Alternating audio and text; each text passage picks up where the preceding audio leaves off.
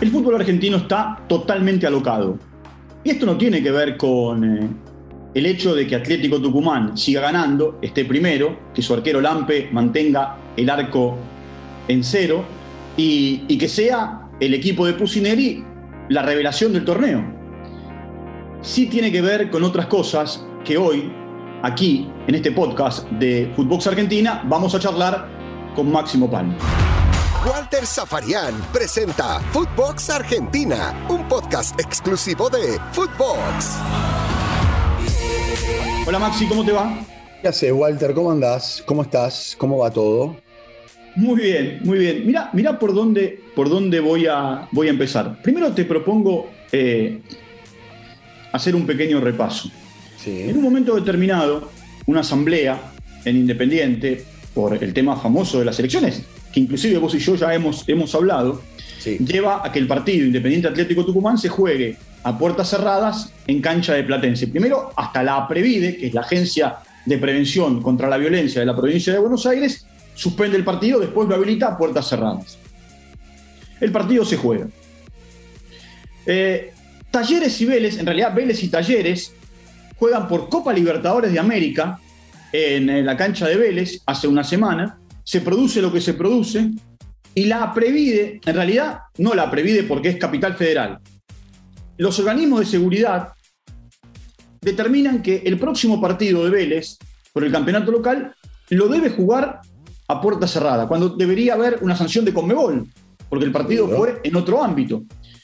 Anoche, terminado el partido en Mendoza entre Godoy Cruz y Aldo Civi, un partido, un partido clave por eh, la permanencia, casi una final, por más que queden todavía 14 fechas por delante.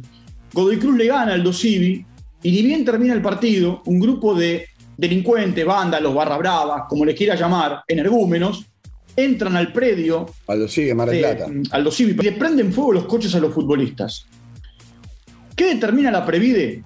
Que entre semana, cuando Aldo Civi juegue de local con Vélez, el partido se juegue a puertas cerradas. Estamos listos si el hecho de, eh, ante cada situación de violencia o de locura, determinamos que los partidos se jueguen a puertas cerradas. Por eso hablo de un fútbol alocado que más allá de tener bien a Atlético Tucumán puntero y a Gimnasia Escolta, con los grandes lejos hoy en la pelea por el campeonato, vivimos estas situaciones, estas situaciones que si bien son paralelas, hacen que frenemos la pelota un minuto, Maxi, y que empecemos a reflexionar. Lo que pasa es que si vos vivís en el medio de una sociedad violenta y el fútbol es el fiel reflejo de lo que ocurre en la sociedad, no tendría que por qué llamarnos la atención. No es justificarlo, ¿eh?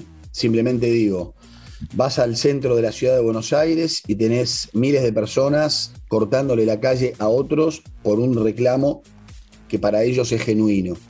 El otro día una persona quería ir a trabajar, avanzó un poco con su auto y se lo llevaron preso, ¿eh? porque defendieron a los que estaban haciendo el piquete.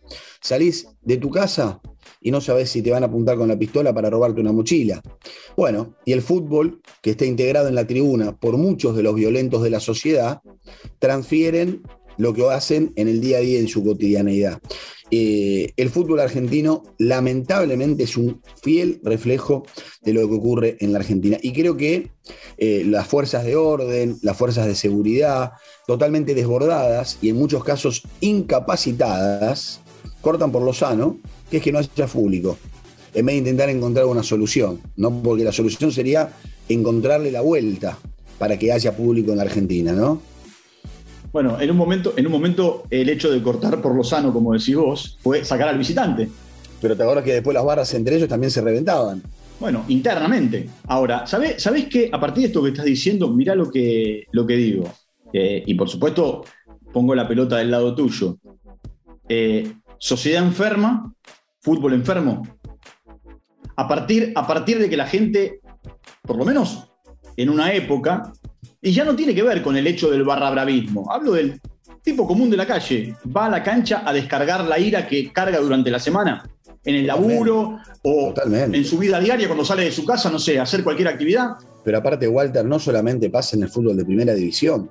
Andate a un, a un club de barrio donde los Sí, pibes claro. juegan campeonatitos recreativos de Babi. Los Los intercambios. padres, los padres. Los padres, anda a ver algún partido de las divisiones inferiores de AFA, ¿no? En el intercountry mismo, donde vos decís lesionados, insultos al árbitro entre los rivales, digamos, hemos perdido la cabeza, hemos perdido la chaveta, pero también hay estamentos que deberían justamente ordenarnos y darnos la tranquilidad para que al menos todo lo demás no ocurra. A ver, si vos tenés un partido de fútbol de la exigencia y el nivel que insume una, un cuarto de final de Copa Libertadores de América, y tenés la tecnología, y tenés el VAR, ¿cómo se puede sentir el hincha de Estudiantes de La Plata después de lo que ocurrió anoche en la última jugada del partido. Se comportó, se comportó Pero por eso te digo, bastante bien. Nos tenemos que poner de pie y aplaudir un hecho excepcional en el fútbol argentino,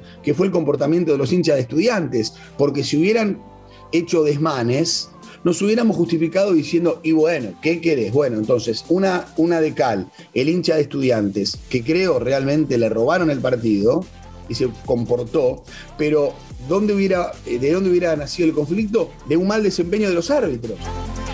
Y en definitiva, en definitiva, en tema de estudiantes, el que me parece que usó la línea fue Verón, ¿no? Porque Andújar, Andújar, Andújar, Andújar, Piatti, eh, el resto de los jugadores, viste, hasta Zielinski fue moderado. Fue moderado, tiene espalda Verón para hacerlo. Creo que tiene espalda, porque aparte no solamente tiene espalda por ser el vicepresidente del club y la historia viva de Independiente, sino porque no se casa con nadie y no le importa nada eh, enfrentarse a Domínguez, enfrentarse a Conmebol, enfrentarse a Chiquitapia o enfrentarse a quien sea en pos de sus estudiantes. Otros dirigentes atados de pies y manos por relaciones, vínculos y temor, callan. A Verón no le importa.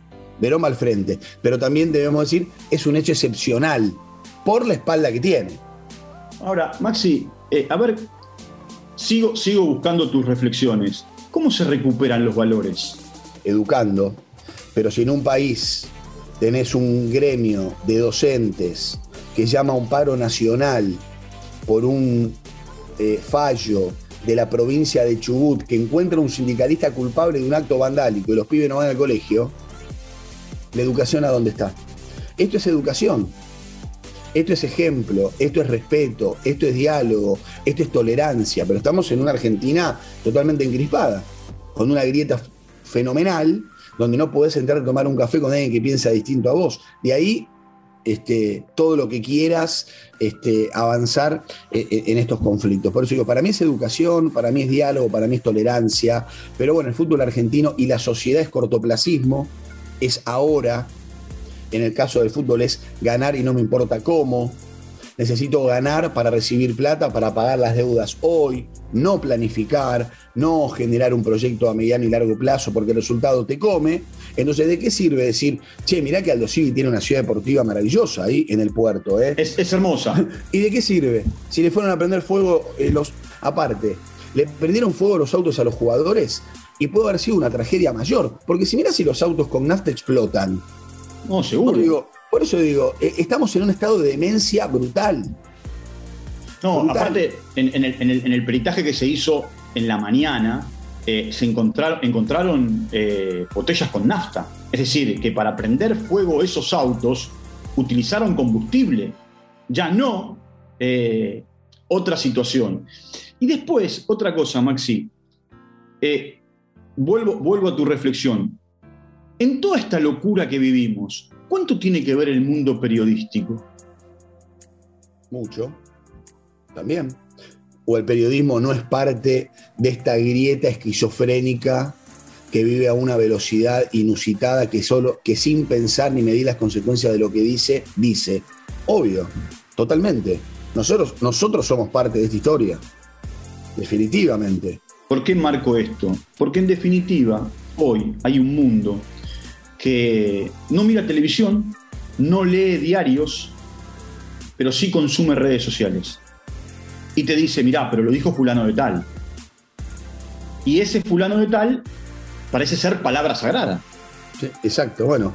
Y después lo que tenés también es un público, en su gran mayoría, que no conoce tampoco la interna de los periodistas, los medios, quién son, a quién responden, qué pie. Digo, esta es una realidad. Entonces, como decía, no me acuerdo si era Neuta o quien, Doña Rosa, se sienta, Eh, Bernardo, prende, Bernardo la, Neuta. prende la- prende la tele. Ah, lo dijo Walter Zafarian y listo, ¿entendés? Porque te mira y te escucha y, y se terminó la historia. Y por ahí detrás de Walter Zafarian hay toda una historia, un pensamiento, una reflexión. Digamos, estamos en un momento de verdad muy delicado. Yo no quiero decir crítico, delicado en todos los estamentos.